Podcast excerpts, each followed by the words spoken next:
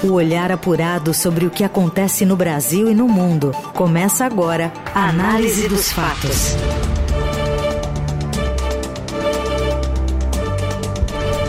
Olá, seja bem-vinda, bem-vindo. Tá começando aqui mais um Análise dos Fatos, o um noticiário que resume o que acontece no meio do dia, na hora do seu almoço, aqui pelo 107,3 FM da Rádio dos Melhores Ouvintes. Você que ouve a gente pela Alexa, pelo site e também em formato podcast assim que a gente sai do ar. Fica disponível esse conteúdo fresquinho para você ouvir e compartilhar por aí. Também já já na TV Estadão, no canal do YouTube do, da TV Estadão. Vamos aos destaques então desta terça-feira, 19 de setembro. Presidente Lula volta à ONU com discurso sobre desigualdade e critica Conselho de Segurança ao pedir diálogo por uma paz duradoura na Ucrânia sem citar a Rússia. Já o presidente norte-americano Joe Biden questiona países quanto à guerra na Ucrânia e pede proteção à democracia. E ainda a exclusão dos alunos de medicina que praticaram ato obsceno em competição e a onda de calor escaldante em São Paulo, que pode demorar mais do que você pensava. O que acontece no Brasil e no mundo. Análise dos fatos. O presidente do Brasil, Luiz Inácio Lula da Silva, enfatizou o resgate ao universalismo em sua política externa e que o Brasil está de volta para contribuir na resolução dos problemas globais durante o seu discurso que abriu a Assembleia Geral da ONU. Ele também cobrou os países ricos que mantenham a sua promessa de uma contribuição de 100 milhões de dólares para o Fundo Amazônia. O mandatário brasileiro também sinalizou a necessidade de uma reforma na governança global. Destacou o Lula a redução do desmatamento na floresta amazônica em seus oito meses de governo, afirmando que a floresta precisa de apoio estrangeiro e afirmou que quer chegar à COP28 em Dubai com metas estabelecidas e uma maior mobilização de recursos financeiros. O presidente brasileiro também criticou o embargo econômico a Cuba e ressaltou a importância de uma reforma no Conselho de Segurança da ONU. Mencionou a guerra na Ucrânia, bem como outros conflitos, reforçando que nenhuma solução será duradoura se não for pautada em diálogo. Para Lula, a desigualdade é palavra que resume os atuais conflitos globais. A fome, tema central da minha fala neste Parlamento Mundial 20 anos atrás atinge hoje 735 milhões de seres humanos que vão dormir esta noite sem saber se terão o que comer amanhã. O mundo está cada vez mais desigual.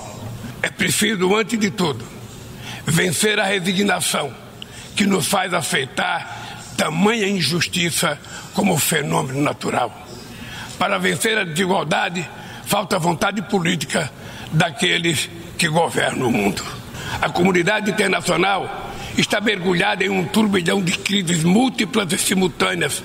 A pandemia da Covid-19, crise climática e a insegurança alimentar e energética ampliada por crescentes tensões geopolíticas. Se tivéssemos que resumir em uma única palavra este desafio, ela seria desigualdade. Durante o discurso do presidente dos Estados Unidos, na sequência, Joe Biden, o chefe do Estado norte-americano questionou se os países que assinaram a Carta das Nações Unidas se sentem seguros com a agressão russa à Ucrânia. But I ask you this: if we abandon the core principles of the United States to appease an aggressor, can any member state in this body feel confident that they are protected? If you allow Ukraine to be carved up, is the independence of any nation secure? That's why the United States, together with our allies and partners around the world, will continue to stand with the brave people of Ukraine as they defend their sovereignty and territorial integrity and their freedom. E aí ele continua, né? E é por isso que os Estados Unidos, juntamente com os nossos aliados e parceiros em todo o mundo, continuarão a apoiar o corajoso povo da Ucrânia na defesa da sua soberania, integridade territorial e da sua liberdade. Antes disso, Biden utilizou boa parte do seu discurso para falar sobre a dependência mundial dos países em relação aos combustíveis fósseis, alertando que essa necessidade é a matriz de uma série de desastres naturais recentes. Biden foi o único chefe de Estado dos membros do Conselho de Segurança da ONU com poder de veto presente na Assembleia Geral. O presidente dos Estados Unidos se reunirá com Lula amanhã, com o principal foco do governo brasileiro em negociar a migração dos investimentos verdes do governo norte-americano. Boa tarde, Felipe Moura Brasil. Salve, salve, Carol, equipe, melhores ouvintes, sempre um prazer falar com vocês. Ainda bem que os Estados Unidos está ajudando a Ucrânia a se defender.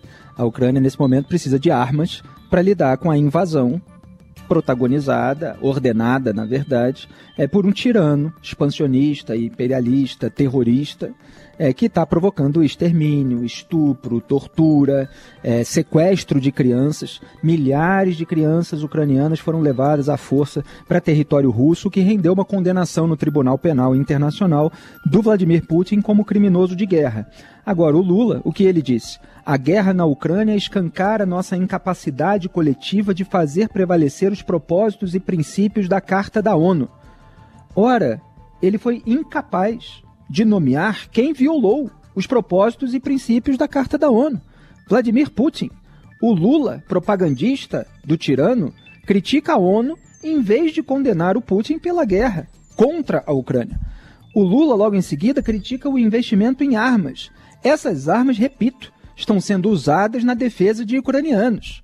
Você tem aí é, o caça F-16, você tem o lançador múltiplo é, de foguetes de alta precisão, o ataque MS.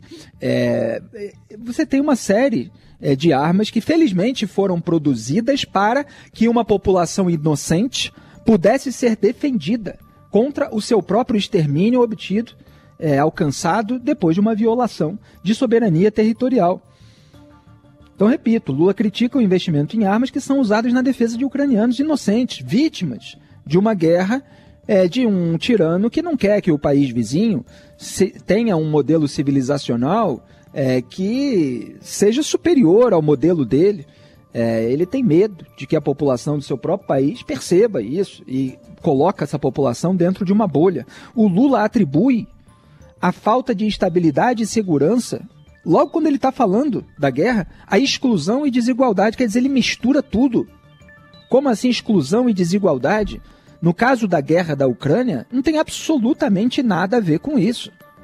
Ele faz um discurso populista, um nós contra eles, tentando jogar pobres contra ricos, que é o meio pelo qual ele é, não só internamente, mas diante do mundo, justifica a sua aliança com regimes autoritários e autocráticos que oprimem os seus próprios povos, que colocam os seus povos dentro de uma bolha é, de desinformação, e assim ele justifica essa defesa petista da multipolaridade contra o imperialismo yankee.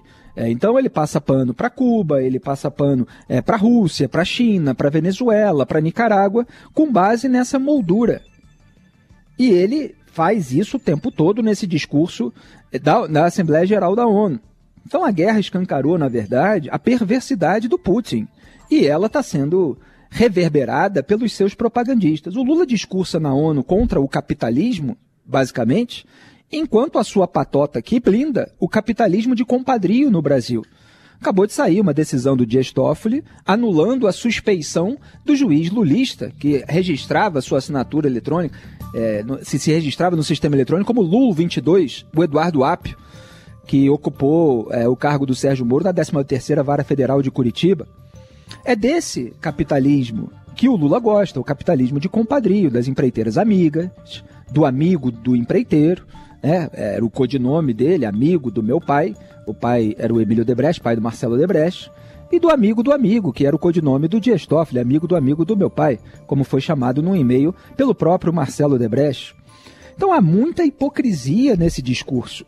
E ele ainda utiliza essas palavras que são usadas como rótulo para apontar inimigos pelo campo da esquerda petista, como neoliberalismo. Ele fala os governos precisam romper com a dissonância cada vez maior entre a voz dos mercados e a voz das ruas. O neoliberalismo agravou a desigualdade econômica e política que hoje assola as democracias. Ora, peguem aqui matéria do Estadão é, de dois dias atrás. No Brasil, municípios recebem cada vez mais dinheiro e desigualdade no Brasil se mantém. Nunca se repassou tanto dinheiro público para o interior do país. Mesmo assim, mais da metade das cidades tem moradores com renda média abaixo da linha da pobreza. Dinheiro está ficando com cacique. O Lula acabou de entregar a Caixa Econômica Federal para o Centrão, para a turma do Arthur Lira. Então, é, é, é, um discurso que falseia a realidade, que repete uma retórica de 40 anos atrás que já estava errada, mostra um, uma absoluta falta de atualização bibliográfica por parte é, de uma suposta intelectualidade é, petista, quando você tem discussões é, na, no mundo acadêmico sobre o esquecimento da classe média, é, sobre é, a própria é, internet, o que, que ela fez é, para distanciar quem ganha muito de quem ganha pouco. É, uma série de questões que não são colocadas para dar lugar a um discurso é, maniqueísta é, que falseia a realidade e que acena e afaga para os ditadores aliados. É uma vergonha internacional, mas lamentavelmente está sendo exaltada pelos porta-vozes do Lula, que tem espaço e microfone é no mercado da comunicação, e o Lula agora promete dobrar aquilo que eu chamo de bolsa pano, né, a publicidade institucional, no ano eleitoral do ano que vem. Então ele vai receber muitos elogios cada vez que, que discursar é, e cada vez mais. Né? Em, agora estamos em 2023, 2024 a tendência é piorar. Aqui a gente vai, eu vou continuar analisando os fatos de acordo com a realidade. Na Eldorado, análise dos fatos. A Universidade de Santo Amaro, a Unisa, decidiu expulsar seus alunos do curso de medicina que ficaram nus e fizeram uma sessão de masturbação coletiva enquanto viam um jogo de vôlei feminino em um campeonato universitário em São Carlos, no interior paulista, em abril. A conduta ocorreu após a vitória do time de alunas da Unisa sobre atletas da Universidade de São Camilo, segundo nota da própria São Camilo. As imagens viralizaram nos últimos dias e a Unisa anunciou a decisão em nota emitida na noite desta segunda. A instituição não informou quantos alunos já foram identificados e expulsos. E a Polícia Civil também investiga o episódio, além do Ministério da Educação, que notificou a instituição. Os gestos podem ser tipificados como crime de ato obsceno, manifestação de cunho sexual em local público ou aberto ao público, capaz de oferecer o pudor ou ofender o pudor médio da sociedade, conforme o artigo 233 do Código Penal. O crime é punido com detenção de três meses a um ano ou multa.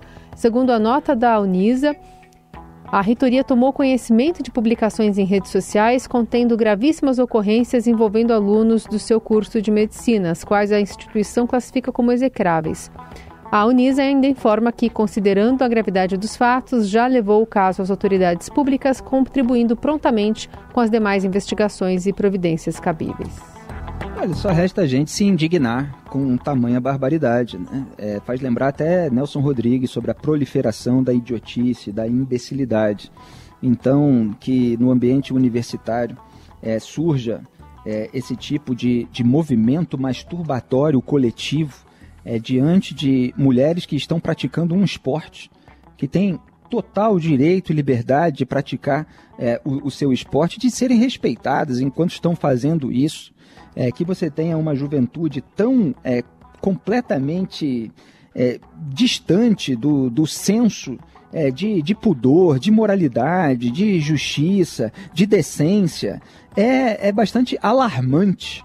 É claro que essas pessoas têm que ser expulsas da universidade e elas têm que responder é, na justiça é, por um, um, um ato é, libidinoso, asqueroso, nojento. É, a gente fica absolutamente indignado, revoltado. Mas, felizmente, em casos escancarados assim, é, existe uma atuação de órgãos de fiscalização e controle. O maior problema é, no Brasil é, é, a atuação desses órgãos em relação a crimes de colarinho branco, porque aí você tem a instrumentalização política. Quando envolve essas questões de gênero, essas pessoas tendem a ser devidamente responsabilizadas e punidas, e é isso que se espera. Análise dos fatos.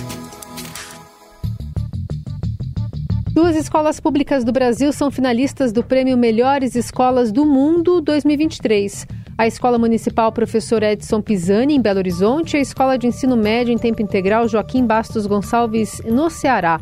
Concorrem, respectivamente, nas categorias Colaboração Comunitária e Promoção de Estilos de Vida Sustentáveis e Saudáveis. O prêmio, que teve origem em 2022, reconhece o trabalho de gestões escolares na formação social de geradores de alunos no cenário educacional pós-pandemia e abrange outras categorias, como ação ambiental, inovação e superação de desafios. Cada uma dessas escolas receberá o valor de 50 mil dólares, equivalente a próximo de 250 mil reais. Para o concurso, a Escola da Periferia de BH inscreveu o projeto Mais Favela Menos Lixo, que incentiva boas práticas para resolver a questão do descarte inadequado de lixo. Com os resíduos acumulados das obras da Prefeitura, Gabiões foram construídos para dar mais estabilidade aos terrenos e às moradias da região.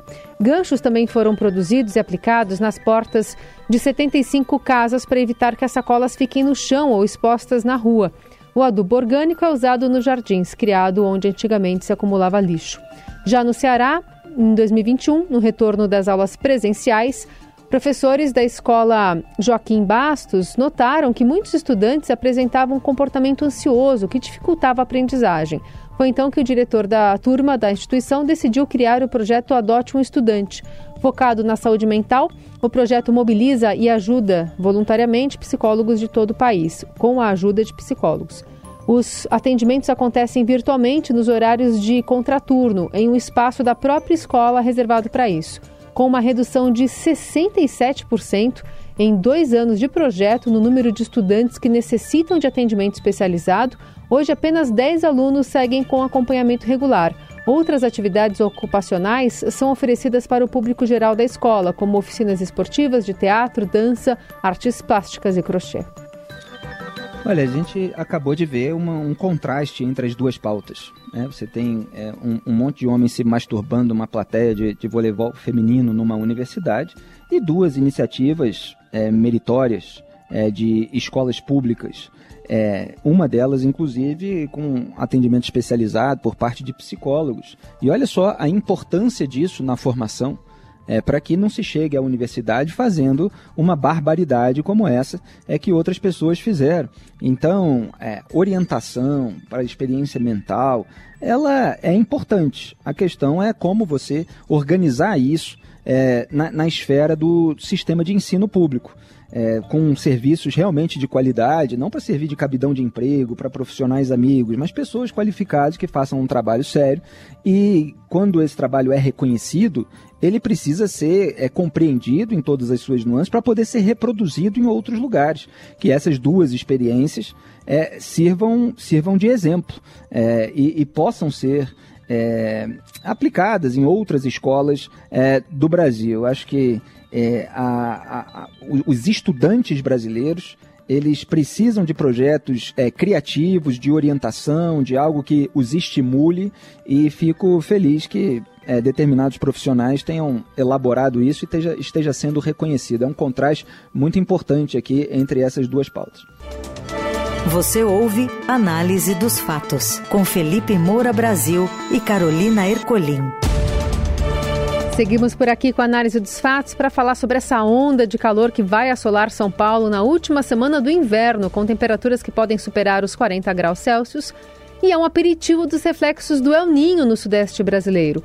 O fenômeno que atua nas águas do Pacífico, mas desorganiza a circulação atmosférica em todo o planeta, só deve perder força em meados de 2024. As temperaturas sobem ainda mais a partir desta quinta. Um duomo quente, uma área de alta pressão atmosférica de tamanho e intensidade colossais, tem alto potencial de quebra de recordes para o mês de setembro, segundo o coordenador geral de ciências da Terra do INPE. Gilvan Sampaio explica que a umidade relativa do ar, que bateu os desérticos 18% no Rio de Janeiro nesta segunda, deve permanecer mesmo após a passagem da onda quente. Para comparação, no deserto do Saara, esse índice costuma variar de 14% a 20%. Essa tendência para São Paulo e essa é a tendência para os próximos meses, porque a previsão climática ela nos indica justamente a situação de temperaturas mais altas. O período chuvoso ele começa sempre a partir do final do mês de outubro, então nos próximos, eh, nos próximos 45 dias, digamos assim, ainda estamos no período seco com altas temperaturas. Então, realmente, essa situação vai perdurar. O clima desértico traz preocupações para a saúde. Segundo a OMS, o ideal é que o índice de umidade do ar fique acima, fique acima de 40%. O tempo seco favorece o surgimento de doenças no sistema respiratório, como rinite alérgica, sinusite e faringite, e de alergias, já que as mucosas das vias aéreas tendem a ficar mais ressecadas. O INPE já notificou o governo federal para o risco da ocorrência de fenômenos extremos desde abril. Gilvan Sampaio explica que, assim como o inverno, primavera e verão também serão afetados. Isso significa mais chance de enchentes e alagamentos no sul e sudeste e forte seca no norte e nordeste. Que na região sudeste o El Niño em geral não, não modifica o volume de chuvas, mas as altas temperaturas modificam o padrão das chuvas, ou seja, a forma como a chuva ocorre. Em anos de El Niño, é fato que nós observamos episódios extremos de chuva. Chuva extrema, você fica mais suscetível a inundações, enchentes, escorregamento de encosta. Portanto, principalmente a Defesa Civil e a população devem se preparar para o próximo verão em função justamente dessas altas temperaturas. Muita chuva localizada em pouco tempo, que vão induzir mais episódios de chuvas intensas. Pois é, o especialista está falando aquilo que eu analisei ontem aqui no programa, né? Que a maior preocupação em relação a essa onda de calor aqui no Sudeste, pelo menos, é a chuva subsequente, né? Que ela tende a vir forte e, em geral, ela causa desastres aqui no Brasil, porque a infraestrutura urbana é, é muito pobre, é muito, é muito frágil. O calor em si, ele é, tem esse componente é, de gerar rinite alérgica, manifestações, né, os sintomas decorrentes de rinite alérgica, sinusite, faringite, alergia. Eu sou é, alvo disso tudo aí com bastante frequência. Muitas vezes estou gripado aqui fazendo o programa e a gente fica no calor também, entra no ar-condicionado, sai, sua, no caminho para o trabalho e tal, e isso tudo vai afetando aí a, a sensibilidade do nosso corpo. É, mas em termos de desastres coletivos, a, a, a chuva é o, é o que agrava. É, fica aí a, a, o alerta é, individual e coletivo para todos se prepararem para esse momento. Na Eldorado, análise dos fatos. E a CBF afasta Wilton e os árbitros envolvidos naquele lance do pênalti não marcado no jogo de ontem entre Corinthians e Grêmio. Fala mais, Morelli. Olá, amigos. Quero falar do lance polêmico desta terça-feira em relação ao jogo Corinthians 4, Grêmio também 4. Aqui em São Paulo, em Itaquera, na Neoquímica Arena. O lance ocorreu no finalzinho da partida, quando Yuri Alberto, atacante do Corinthians, cortou uma bola cruzada com a mão dentro da área. Seria pênalti. O Grêmio poderia ter a chance de virar o jogo mais uma vez, 5 a 4 e levar mais dois pontos, e aí três, né? Na somatória para Porto Alegre. Isso não aconteceu porque tanto o árbitro do jogo de campo, Wilton Pereira Sampaio, quanto o responsável pelo VAR, Emerson Ferreira, não viram a mão do jogador como intenção intencional. Acharam que o braço dele esticado estava numa posição, num movimento natural não estava. A CBF viu o lance, analisou a jogada e teve que vir a público para dizer que o lance merecia sim ter sido colocado na marca da Cal. Isso jogaria o Grêmio para mais perto de Palmeiras e Botafogo nessa reta final de Campeonato Brasileiro e deixaria o Corinthians com um ponto a menos, uma situação mais delicada ainda na sua briga na parte de baixo da tabela. O fato é que o VAR que veio para coibir as injustiças, acabar com esses lances de dúvidas, parece que depois desse tempão todo sendo operado no futebol brasileiro, não consegue acabar com lances teoricamente fáceis. Este, por exemplo, depois do jogo nas redes sociais, todo mundo falava que era pênalti, claro, porque a bola bateu na mão do jogador corintiano. É isso, gente. Falei, um abraço a todos, valeu. Oh, o pênalti foi claríssimo pelo menos a CBF reconheceu o erro, puniu os envolvidos, porque não dá para ter uma interpretação tão equivocada da regra. Quer dizer, o jogador estava com o braço aberto. O jogador não pode ampliar dessa maneira, usando os braços, o tamanho do corpo para impedir a passagem da bola. Mesmo que a bola tenha é, batido no braço dele, sem que ele tenha colocado, sem que ele tivesse colocado delibera, de, deliberadamente o braço na bola, mas ele estava com seu corpo ampliado em razão da abertura dos braços, então tem que ser marcado. É lamentável que os juízes não, não tenham essa é, interpretação, aplicação, na verdade, é, da regra. Pelo menos, repito, o erro foi reconhecido. E fechamos por aqui mais uma edição da Análise dos Fatos, com trabalhos técnicos de Moacir Biasi e o comando da mesa de som de Carlos Amaral. Produção, edição e coordenação é de Laís Gotardo. Valeu, Carol, melhores ouvintes. Um grande abraço. Tchau. Tchau. Você ouviu Análise dos Fatos. Se você perdeu esta edição ou quer ouvir de novo, acesse radioeldorado.com.br ou assine gratuitamente o podcast no iTunes, Google Podcast, Deezer ou Spotify.